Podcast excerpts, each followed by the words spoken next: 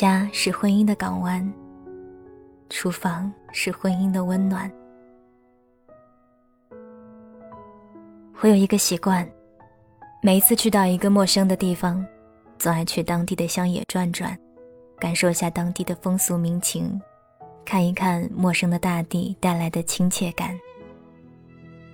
尤其是站在高处，远眺那一些还有烟囱的农舍，遇上饭点，袅袅炊烟从各家的烟囱口升腾起，弥漫开，和云朵融合在一起。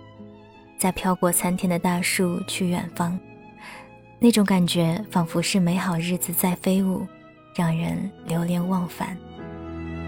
所以每一次旅行，如果有幸能够去一户人家，进一次厨房，吃到男主人或者女主人亲手做的地道菜肴点心，那热气腾腾的饭菜里溢满生活的味道时，幸福度就会蹭蹭蹭的爆表。每当这时，我就会想起母亲对我说的话：“你要看一个人家日子过得怎么样，只要看看这一家的厨房就好了。你要知道这一段婚姻好不好，也看一看厨房就知道了。厨房冷冷清清的，日子也冷冷清清的；厨房进进出出，热气腾腾的，日子也就热气腾腾。这日子过好了，婚姻。”也就好了。老人说：“结婚过日子，一日三餐化生活。”大概说的也是烟火气。所以那时母亲在灶前做菜，父亲在后面添柴加火，我总被拉在一旁观看，两个人把我夹在中间。母亲总说：“学着点儿，以后成家了，嫁了人，一定要自己做饭吃，外面再好吃。”也不要留恋，能回家吃的就回家吃。一个厨房温情满满的，这婚姻也温情满满。厨房你能经营好了，这婚姻也错不了。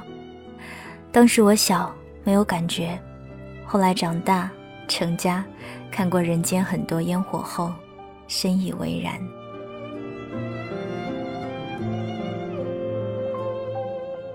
一直都觉得姑父和姑妈的感情甚好，结婚四十几年了，比现在很多年轻的夫妻感情都要浓烈坚固。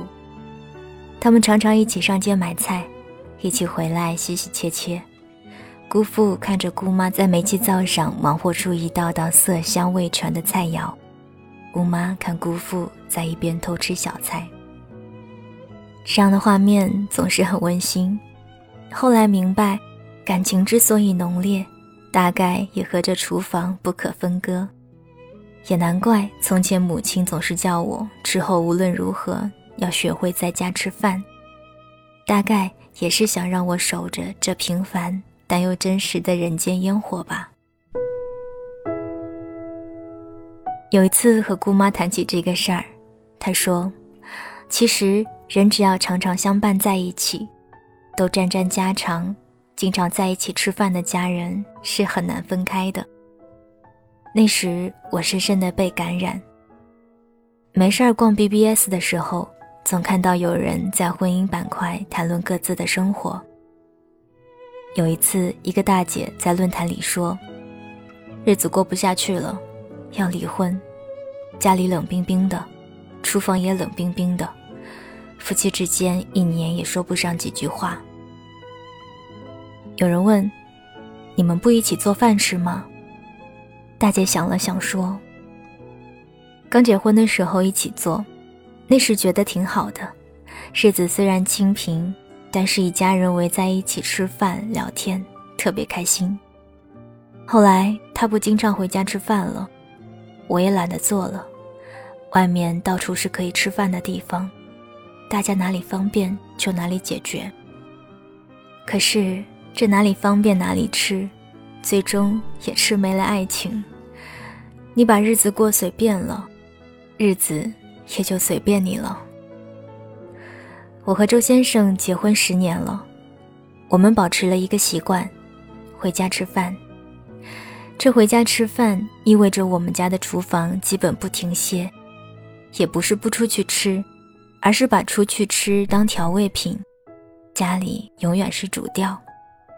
平日里，周先生负责买菜烧菜，我负责洗米做饭洗碗，家里的油盐酱醋总在我们的掌握之中，这是一种非常美妙的感觉。于是，无论下班多晚，他总是愿意在厨房忙活。我和小晨晨要么在客厅辅导作业，要么摆好碗筷，挤在厨房做一个菜偷吃一个菜，乐得周先生总是大显身手一番。或许朋友圈里除了文字晒得最多的，也是他烧的菜和一家人在一起出行的记录了。我总觉得那样是生活。陈大咖在《不过一碗人间烟火》里写道。人生在世，无非吃喝二字，将生活嚼得有滋有味儿，把日子过得活色生香，往往靠的不只是嘴巴，还要有一颗浸透人间烟火的心。你待在厨房里，认真地挑拣着菜叶，为爱的人做一餐可口的饭菜，是多少句“我爱你”不可比拟的。谁家厨房热气腾腾？谁家的日子一定不孤单？看过《红楼梦》的人一定都知道，里面其实都是家常，画的比较多的也是美食。薛宝钗家的茶果子，老太太赏的山药糕，晴雯的豆腐皮包子，宝玉送探春鲜荔枝，史湘云做东螃蟹宴。刘姥姥送礼有倭瓜等等等等。人间自古和吃有关，吃就和厨房有关，和厨房有关，就是和生活有关。闺蜜现在负责在家做全职，一边带娃，一边学习厨艺烘焙，烧的菜一道比一道好吃，做的烘焙一个赛过一个。你去他家的厨房看看，到处都是居家菜香的味道。难怪他的先生称赞他的时候越来越多，而他更乐意专心于他的孩子、厨房、家庭生活。孩子吃的白白胖胖，可爱的很；先生也爱吃他做的菜。外面什么诱惑都失去了色彩。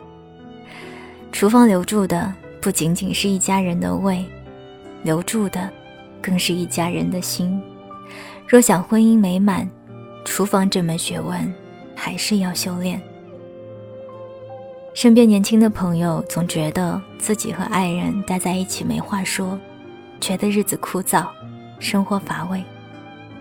很多婚姻名存实亡，家里像酒店，旅馆生活总归是不踏实的。生活其实褪去华丽的外衣。真的很简单，人生在世，无非是衣食住行而已。我们常常向往外面的世界，别人的婚姻，他人的幸福。其实这一切你都拥有。炊烟袅袅，世间情意缠绕。厨房兴旺，则日子兴旺。想起母亲说的：“好的婚姻看厨房，不无道理。”愿每一个热爱生活的你，都能有一个热气腾腾的厨房。愿我们在经营婚姻之道上，越走越轻松。